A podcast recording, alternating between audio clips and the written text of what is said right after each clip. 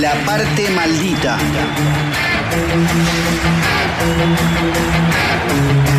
Conducción. Mariano Pacheco. El escritor cabeza. La parte maldita.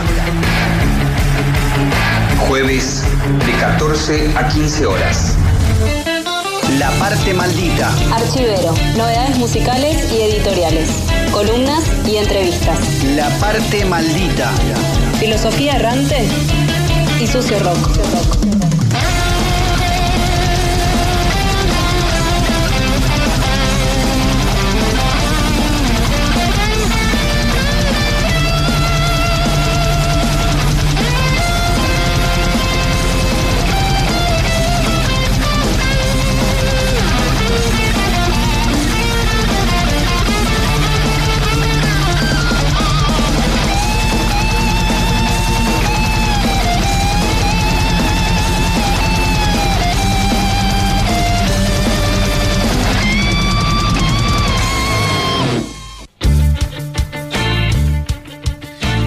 El miércoles 26 de junio de 2002, el sol, el sol salió temprano, como se dice en las barriadas.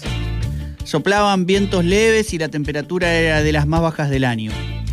Así y todo, alrededor de las 10 de la mañana, la mayoría de los integrantes de los movimientos de trabajadores desocupados de la zona sur arribaron hacia las respectivas estaciones de trenes. La mayoría del Roca, pero también del otro, la chanchita se le decía entonces, que era el que ahora es eléctrico de ambos lados, pero en su momento era solo el tren que se decía el eléctrico. El miércoles 26 de junio del 2002 salieron a las calles por aumento general del salario y una duplicación del monto de los subsidios para los desocupados, alimentos para los comedores populares, mejoras en salud y educación, desprocesamiento de los luchadores populares y en solidaridad con la fábrica ceramista Neuquén, de Sanón de Neuquén, eh, que se había transformado en un emblema. Entonces, recordemos quienes por aquellos años ya teníamos más o menos eh, uso de la razón, digamos, eh, sabíamos que había en, en la Patagonia una fábrica tomada por sus trabajadores que venía produciendo, ¿no? Sin patrones. Eh, se propusieron estos movimientos de trabajadores desocupados, los MTD, como se le decía, levantar barricadas en los puentes de acceso a la capital federal.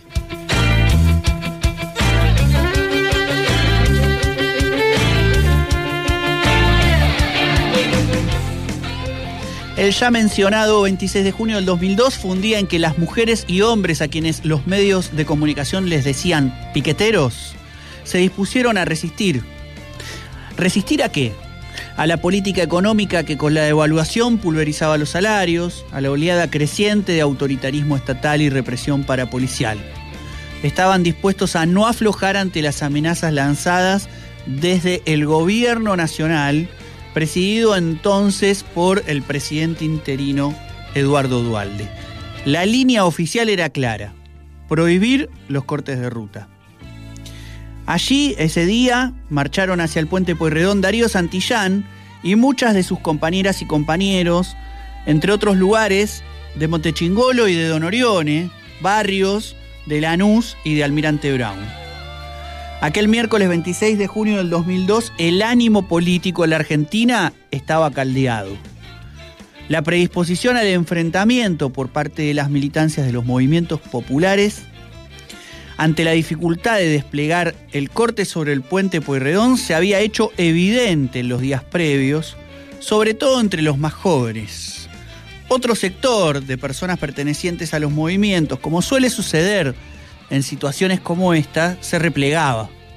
Primaba el miedo más que la disposición al enfrentamiento. Así todo, había sucedido durante la semana previa algo fundamental. El gobierno había declarado que iba a prohibir los cortes de ruta y los movimientos, por su parte, habían declarado también que no iban a dar marcha atrás.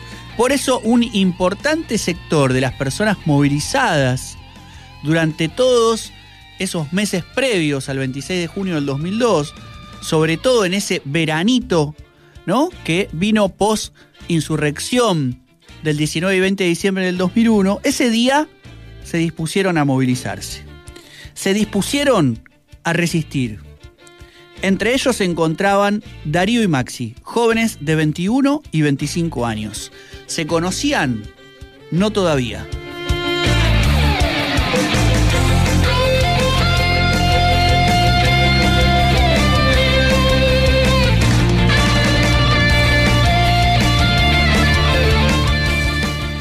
No se conocían al mediodía, a las 12.05, cuando comenzó la represión sobre Puente Pueyrredón, pero se conocerían tiempo después, en un cruce casi mágico sobre la avenida Pavón. Maxi queda herido por el disparo de una bala de plomo eh, disparada por la policía en ese operativo conjunto entre la bonaerense, la federal, la gendarmería y la prefectura nacional y va a llegar herido casi de muerte a la estación Avellaneda, donde se cruzará con un aún más joven que él, Darío Santillán, quien había aprendido algunos elementos rudimentarios de eh, auxilio a personas eh, heridas o, en situaciones eh, complicadas como esa que se vivía en ese momento, en algún curso de primeros auxilios que había realizado sin dejar de tener en cuenta que tanto su madre como su padre eran enfermeros.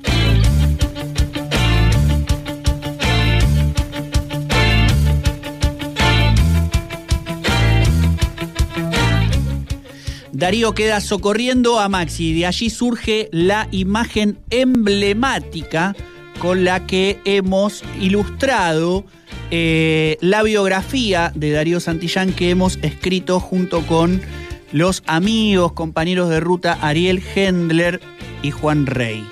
La imagen es estremecedora, un Darío Santillán con el pantalón de jean roto, zapatillas de lona y un pañuelo sobre su rostro y una gorrita de lana que le habían prestado a último momento, socorre a Maximiliano Costecchi herido ya casi de muerte, hasta que entra una patota de la bonaerense, encabezada por el entonces comisario Fanchotti, a los disparos limpios con balas de plomo, no con balas de goma y gases lacrimógenos como legalmente están autorizadas las fuerzas policiales para reprimir una manifestación, sino a tiro limpio, disparando balas de plomo y recolectando con alguien atrás como el cabo Acosta los cartuchos que dejaban evidencia de que la policía estaba cometiendo un acto criminal. En ese momento, Darío Santillán con una mano socorre a Maxi y con la otra levanta como dando a entender, paren, paren acá, como también en el contexto del 20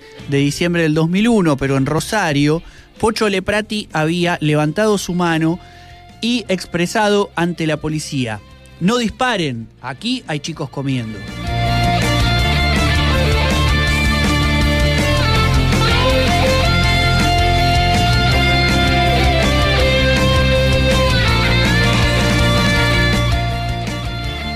Con estas palabras introductorias extraídas de lo que fue mi primer libro titulado De Cutralcoa, Puente Pueyrredón, una genealogía de los movimientos de trabajadores desocupados, publicado en el año 2010 por la editorial El Colectivo y el reciente mencionado Darío Santillán, el militante que puso el cuerpo, publicado por editorial Planeta en 2012, eh, escrito de manera conjunta junto con Juan Rey y con Ariel Hendler, damos inicio a este nuevo episodio del programa de filosofía errante y sucio rock de Radiográfica. Estamos transmitiendo, como siempre, en vivo por la FM 89.3, al sur, bien al sur de la ciudad de Buenos Aires, en esta emisión sobre filosofía de la praxis y ese ácido rock argentino, la parte maldita homenaje a Darío Santillán.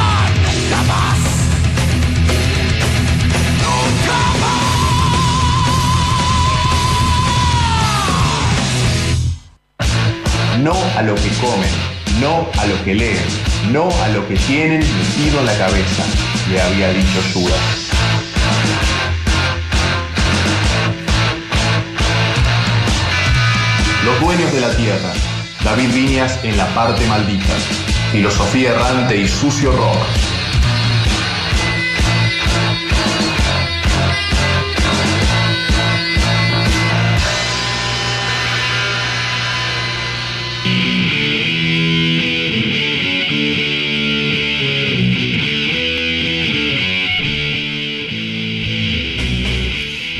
Escuchábamos en voz de Nacho Fassi, cantante de tango de la provincia de Córdoba, una artística donde aparece una frase de una novela emblemática de David Viñas, el escritor comprometido argentino que acuñó el concepto de menemato.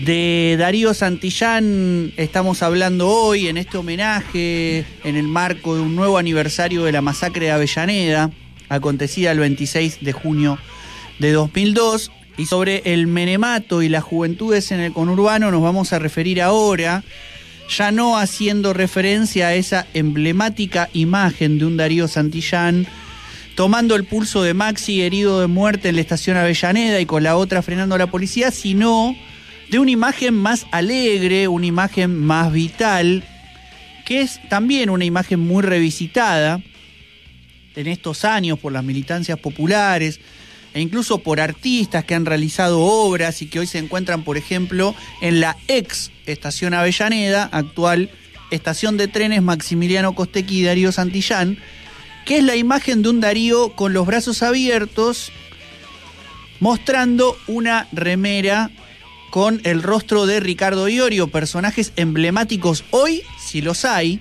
y quizás podríamos decir desde junio del 2002, personaje emblemático si los hay, porque recordamos muy bien, todos quienes crecimos en los años 90 escuchando Hermética, B8 y los primeros tramos de Alma Fuerte, las canallas declaraciones de Ricardo Iorio diciendo que no sabía por qué a ese zurdito que mandaron al muere le tiraron la remera de Hermética en el cajón mientras lo enterraban, ¿no? Símbolo emblemático de lo que implicó el metal y sobre todo la obra de Ricardo Iorio para quienes fuimos jóvenes adolescentes en los años 90.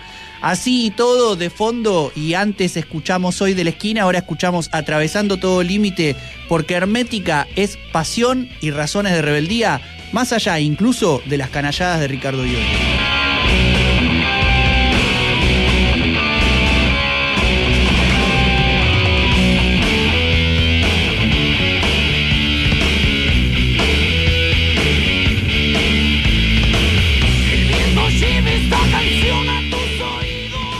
Imagen, decíamos, revisitada en más de una oportunidad y hacemos referencia a esa foto, ¿no? De la era aún analógica que tiene hoy la fuerza de una postal donde puede verse a un jovencísimo Darío Santillán, brazos abiertos, remera con el rostro de Ricardo Iorio, si no me equivoco, la remera tiene la inscripción de Hermética, con un Santillán parado en la calle 844 de San Francisco Solano.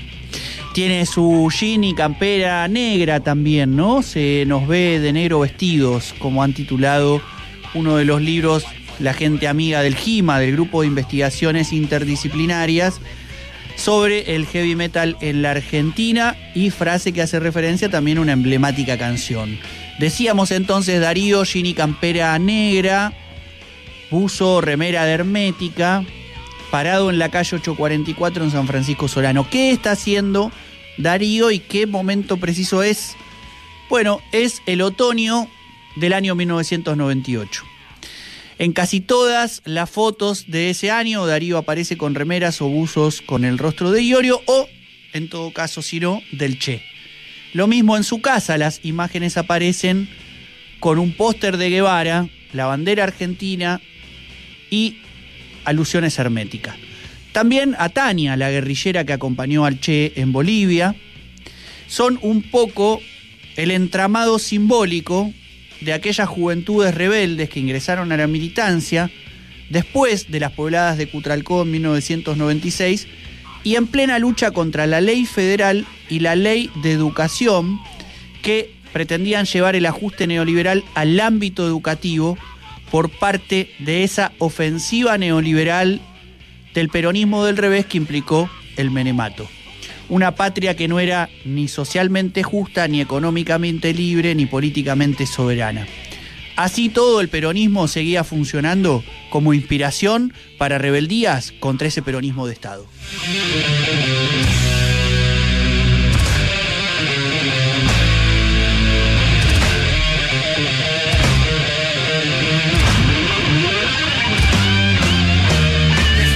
Desorientado y no sabes qué bondi hay que tomar para seguir. Y triste desencuentro con la fe. Ahora escuchamos de fondo a Iorio, pero ya liderando Almafuerte, la banda que le sucedió a Hermética tras su separación. Quienes tuvimos la suerte, muy, muy jovencitos, casi niños, de asistir a un recital de Hermética, podemos dar cuenta de la profunda potencia que tenía esa banda. Eh, que marcó la primera mitad de la década del 90. La segunda mitad, obviamente, con Hermética separados, lo marcó en el ámbito del metal Alma Fuerte y Malón. Albo- ambos comparten desde el metal una vocación por ligar al rock con otros sonidos, como el folclore o el tango.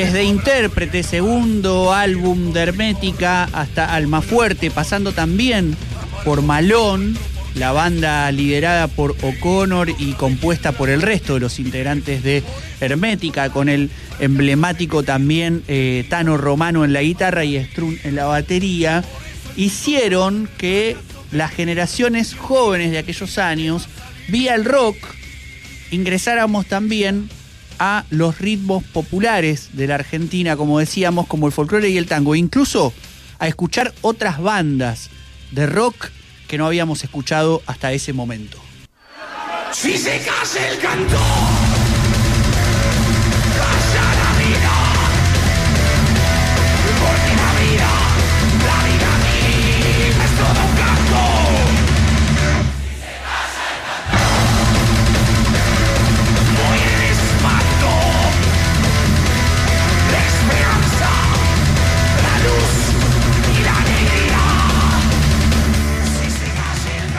Escuchamos versión metalera de ese tema emblemático de Horacio Guaraní. Antes escuchábamos también Desencuentro, el emblemático tango que ha marcado generaciones. El rock, decíamos entonces, vía el metal reencontrándose con otros géneros populares.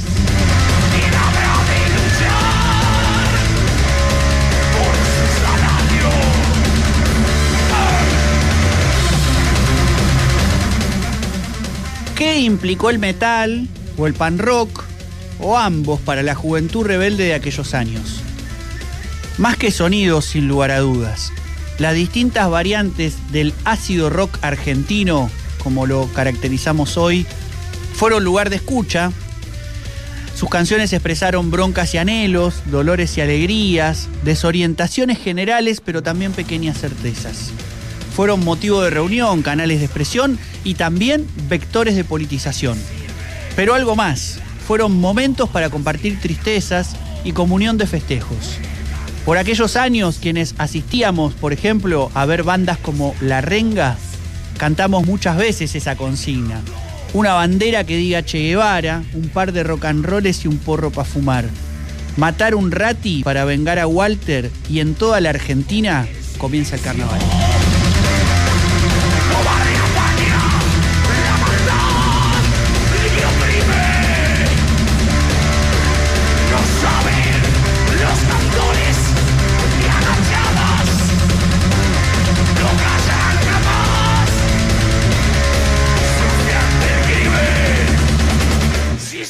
Bulacio asesinado tras un recital de Los Redondos o Agustín Ramírez asesinado tras una ocupación de tierras para construir viviendas en la zona sur del conurbano. o la realización de un fogón de la juventud en una esquina para juntar al piberío Gil Trabajador y tocar un rato la guitarra. Lo mismo da, la democracia de la derrota no es entonces en los años 90 todavía más que una demorracia, como dijo nuestro amigo Emiliano Scaricachotoli, donde el término gatillo fácil comienza a ser cada vez más frecuente en el lenguaje del vigilante medio argentino, en un contexto en el que ser joven, rockero y pobre, o pobre trabajador, términos que cada vez comienzan a ser más sinónimos, es motivo para que cualquier noche uno pueda salir, pero no sabe si puede volver a casa con tranquilidad. Como le pasa también ahora a muchas pibas que portan el pañuelo verde y andan con esos temores por las calles.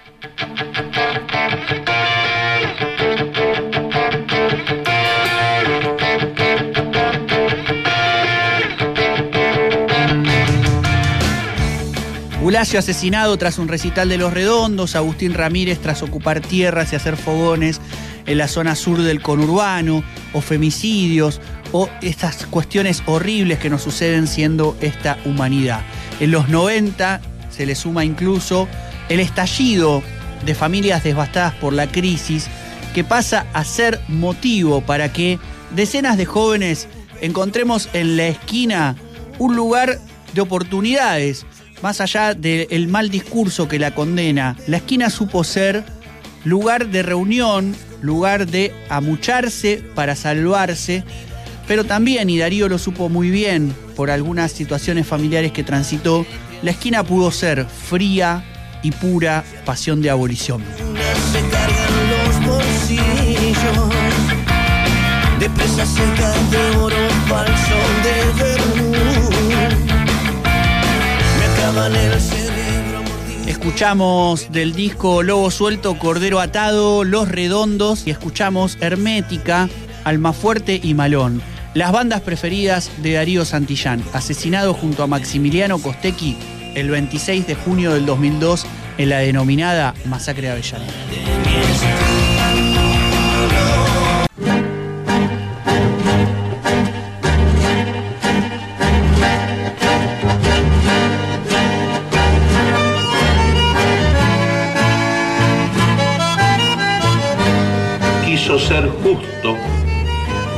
Ningún ángel ciego le entregó su espada, ningún héroe antiguo le susurró secretos, ningún viento cálido y venturoso acarició las velas de su navío. A mordiscones, entre gritos de pecho desnudo y gomas quemadas para el vuelo de los cuerpos, apenas empuñando un palo y el pañuelo palestino debajo de los ojos que ardían, en el grueso mar de las desdichas inició su odisea. Pasión por la justicia. Pensando en Darío y en Maxi.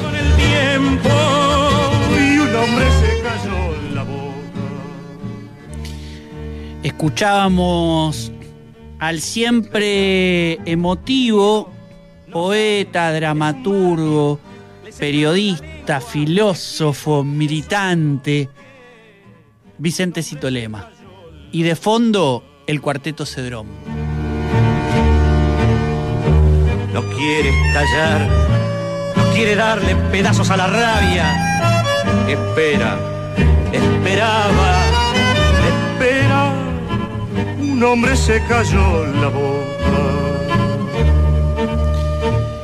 Darío Santillán, un hombre muy joven, pero de los que no se cayó la boca. Vicente Citolema, Darío Santillán, las figuras que nos ayudan a enlazar los años 70 con los años 90. La generación de la lucha armada y la generación de los piquetes y asambleas. Vicente Citolema, con sus ochenta y pico de años y sus tres operaciones de corazón, sigue dando batalla. Lo he cruzado el lunes pasado, feriado, en la ex estación Avellaneda, actual estación Costequi y Santillán, y allí estaba con un grupo de mujeres y hombres jóvenes artistas que estaban haciendo una performance previa a este 26 de junio en que se conmemoran 19 años de la masacre de Avellaneda, motivo por el cual hoy no solo recordamos a Darío y a Maxi, sino que hacemos este programa especial de la parte maldita para relacionar la idea de filosofía de la praxis que también encaró Darío Santillán con su activismo, primero los colegios secundarios y luego los movimientos de trabajadores desocupados, con lo que hemos denominado el ácido rock argentino. Ácido rock argentino que vía bandas como Hermética, Almafuerte y Malón también conectaron el punk y el metal y el rock en general con otros sonidos populares como este que escuchamos de fondo. ¿Qué esperan para hablar acaso? Es una copa no colmada. Las copas pierden con el tiempo y un hombre se cayó en la boca.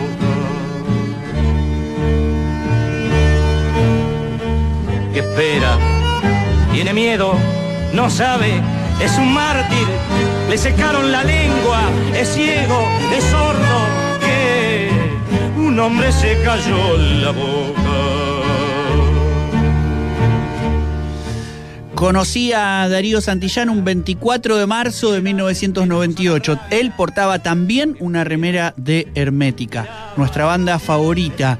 En mi caso, a partir de allí empezamos a frecuentar encuentros de militancia, pero también de cervezas en la esquina, como canta Hermética, e intercambiar libros, intercambiar películas e intercambiar discos. Por mi parte, le hice conocer a Darío el cuarteto Cedrón. Y él a mí me hizo escuchar a los redonditos de ricota. un hombre se cayó la boca. Un hombre se cayó la boca. Un hombre se cayó la boca. Un hombre se cayó la boca.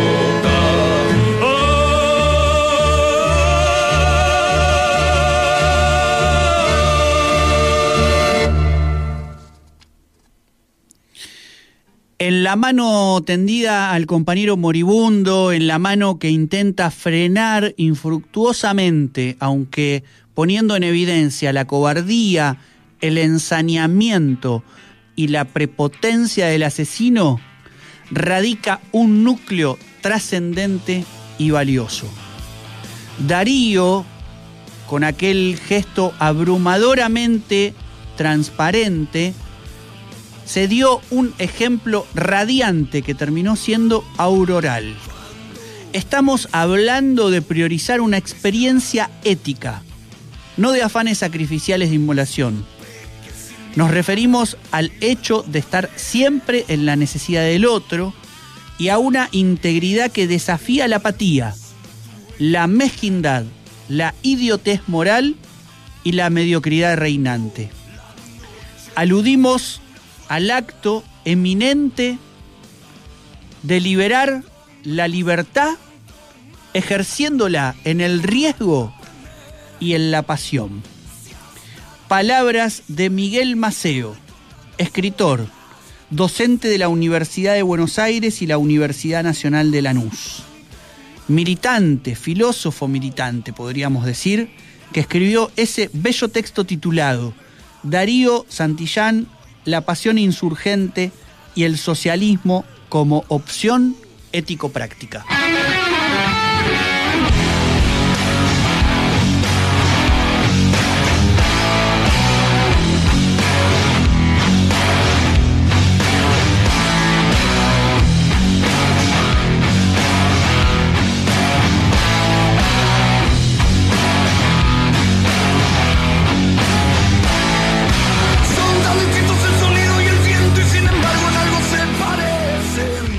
La muerte de Darío, joven, trágica, radical, en una revuelta que enfrenta palos y masividad contra las pertrechadas fuerzas conjuntas de la represión estatal, evoca también las grandes asimetrías de poder instaladas a partir de la última dictadura militar y amplificadas a golpes de exclusión y neoliberalismo durante los años 90.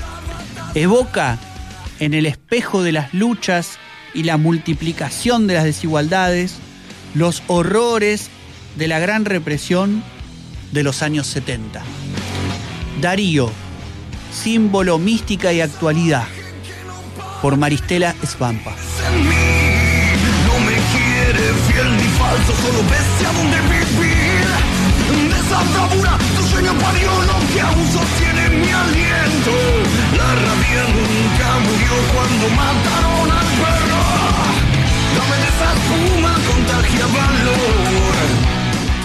Escuchamos de fondo La Renga, Julián Pelliza en la operación técnica, como siempre, con su gorrito negro, igual que el que porta quien les habla. Mi nombre es Mariano Pacheco, como siempre digo, la gente amiga me dice simplemente Pacheco, quienes me tratan con más distancia me dicen Mariano, y algunos y algunas con un poco de malicia me denominan el escritor cabeza.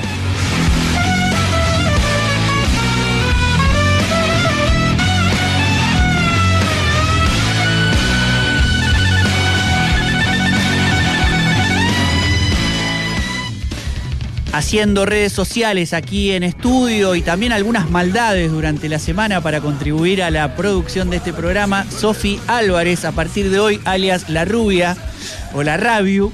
Estamos transmitiendo por FM 89.3 radiográfica, disputando sonidos en el aire con el sonido de esa banda poderosísima de los años 90 y que siguió tocando mucho más. Nos referimos a La Renga.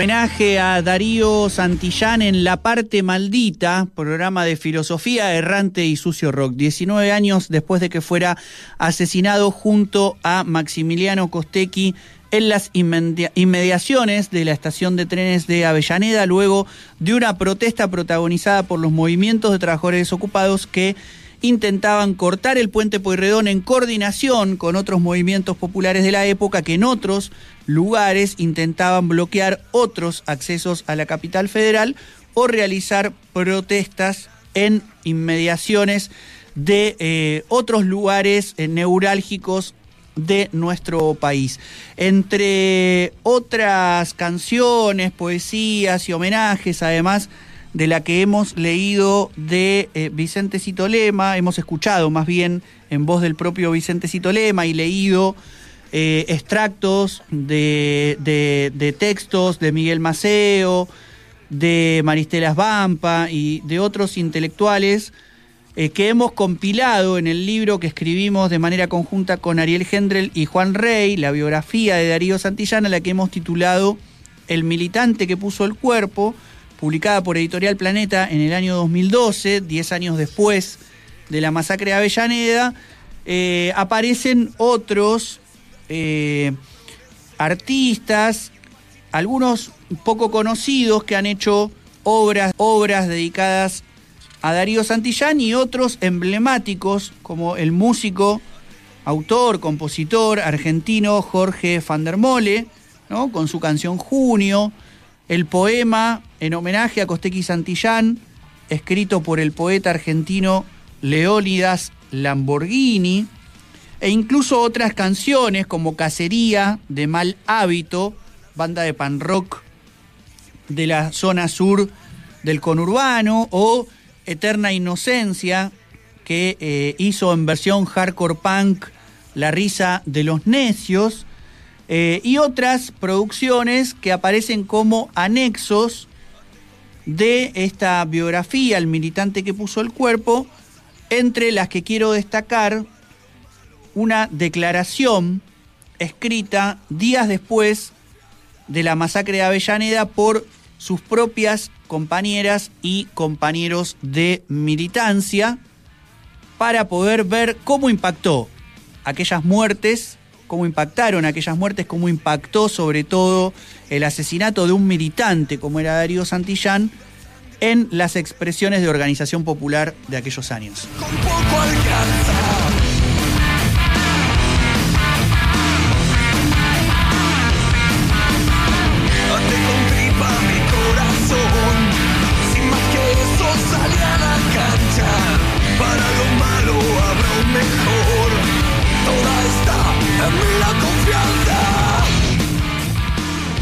Sobre los trágicos sucesos en torno a jóvenes piqueteros asesinados en la represión del puente Pueyrredón.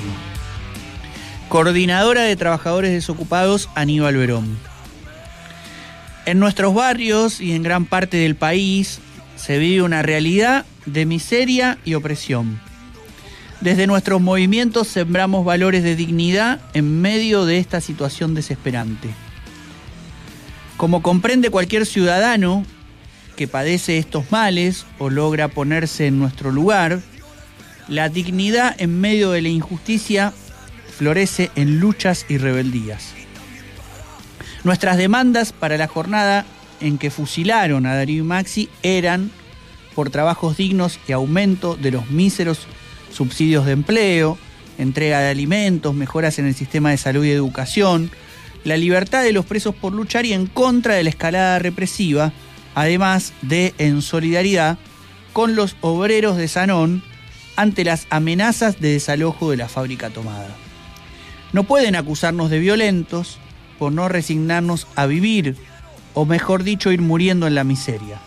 No van a impedir, ni siquiera a tiros, que luchemos contra la miseria y la opresión.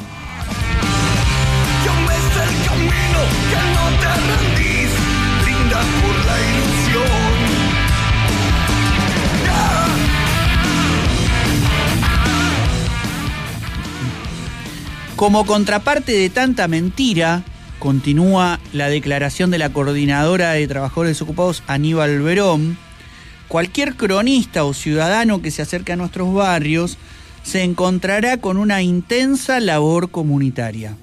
Guarderías, comedores, centros de panificación, talleres de trabajo y capacitación de oficios. Se toparán con asambleas democráticas cada semana, con talleres de formación y educación popular. En eso, dice esta declaración de julio del 2002, en eso estaban Maxi en el MTD de Guernica y Darío en el barrio La Fe del MTD de Lanús. E incitaban a cronistas y ciudadanos a conocer a lo que la declaración de la coordinadora Aníbal Verón denomina como, entre comillas, nuestros piqueteros, que con orgullo nos vemos reflejados en la militancia de Darío. Dice la declaración, si vienen a nuestros barrios no tienen más que conocer allí lo que sembró con su corta pero inmensa vida, parecida a la de tantos otros compañeros y compañeras que, como decíamos al principio de esta declaración, en medio de la miseria y la opresión, sembramos dignidad y rebeldía.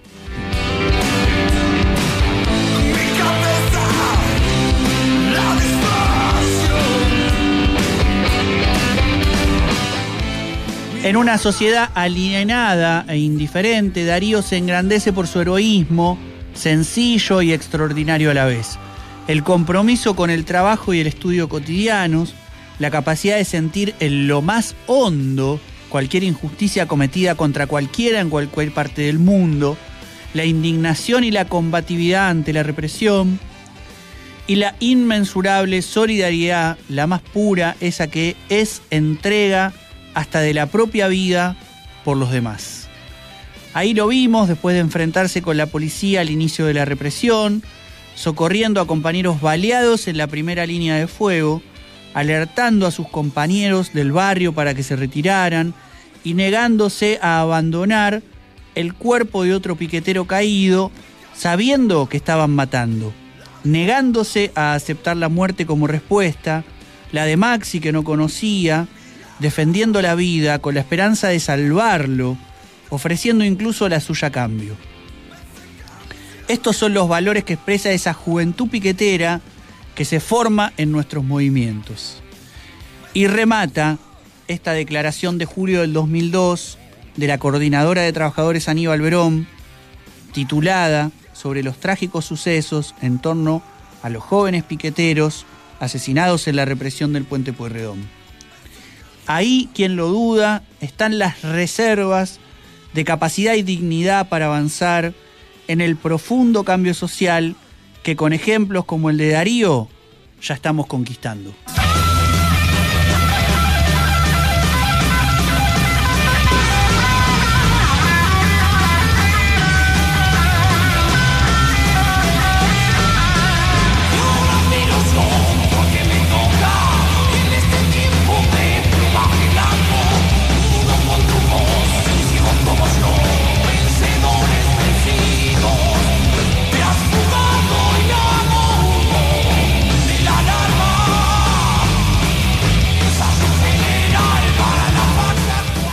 Hicimos referencia a la emblemática imagen en la que Darío socorre a Maxi herido de muerte en la estación Avellaneda.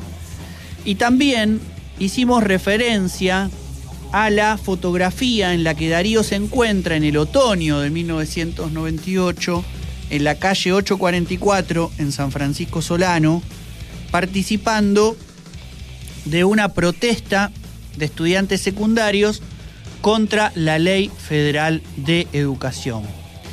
Ese mismo año, cuando conocí a Darío, lo invité a participar de una experiencia que ya llevaba dos años en el distrito de Quilmes y que habíamos conformado un grupo de pibes y de pibas que escuchábamos bandas como La Renga, Los Redondos, Hermética, Malón o Almafuerte. Un grupo de pibas y pibas, casi adolescentes, que nos decidimos a ingresar a la militancia organizando los centros de estudiantes, haciendo radios abiertas, haciendo programas de rock y política como este mismo que están escuchando, La parte maldita, pero en aquellos años 90 y en radios similares a estas, pero de la zona sur del conurbano bonaerense. Por ejemplo, la FM Compartiendo, que todavía sigue disputando sentidos en el aire como la gráfica, allí al lado de la conocida iglesia del padre Luis Farinelo. En esa agrupación, la 11 de julio, como se llamaba, a la que se sumó Darío, en 1998 hicimos nuestras primeras armas en la militancia. Muchos de los y las militantes que protagonizamos las jornadas insurreccionales del 20 de diciembre del 2001, que encontraron a Darío arrojando piedras contra la policía en las inmediaciones de Plaza de Mayo, que fuimos parte de esas jornadas de protesta del 26 de junio del 2002 y que hemos seguido peleando durante todos los años que van desde la masacre de Avellaneda hasta el día de hoy. Esas militancias que nos formamos en aquellos años, en nuestro caso, la 11 de julio, fue también espacio de lectura, de compartir videos y charlas y también de elaboración de textos para poder hacer ese tránsito que lleva a todo militante a poder aspirar a transformarse alguna vez en un cuadro revolucionario.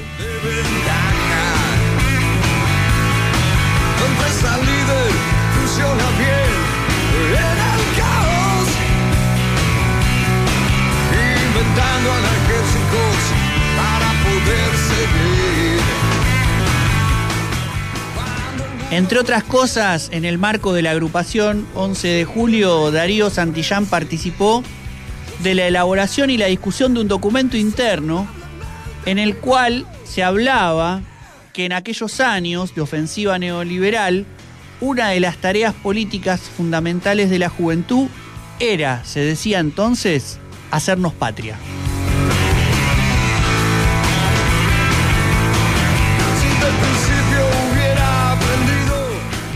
Principio hubiera aprendido. ¿Qué implicaba hacerse patria en una Argentina neoliberal gobernada por alguien que llegó al poder con la boleta y los símbolos justicialistas.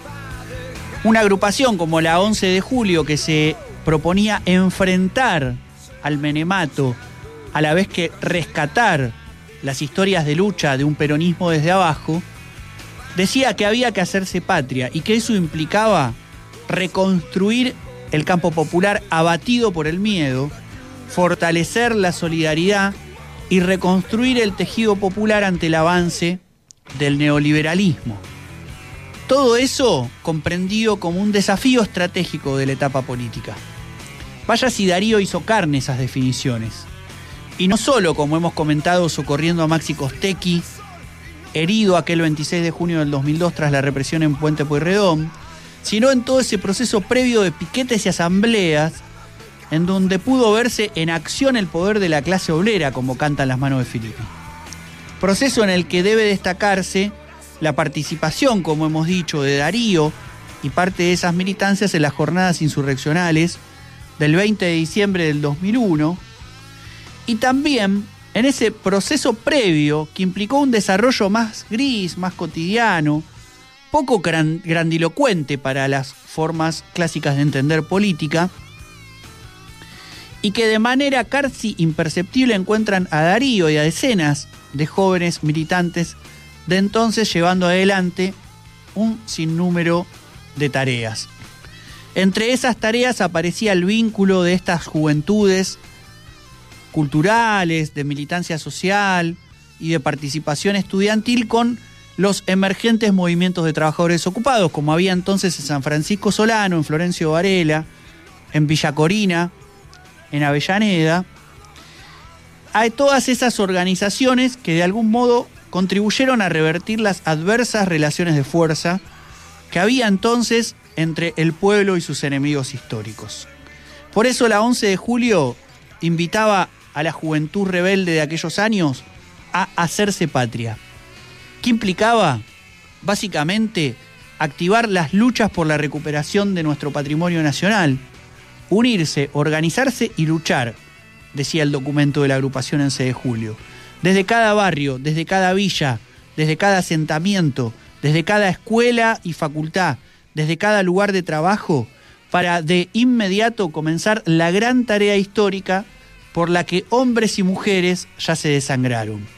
Esa tarea, dice la agrupación 11 de julio en 1998, para forjar una patria con justicia y libertad. En eso andaba Darío Santillán, en eso estuvimos quienes comenzamos la militancia a mediados de los años 90, porque como rezaba una canción anónima que escuchamos entonces en las comunidades eclesiales de base, hay que seguir andando. Como decía la canción y repetimos hoy, hay que seguir andando nomás. Cuando vendrá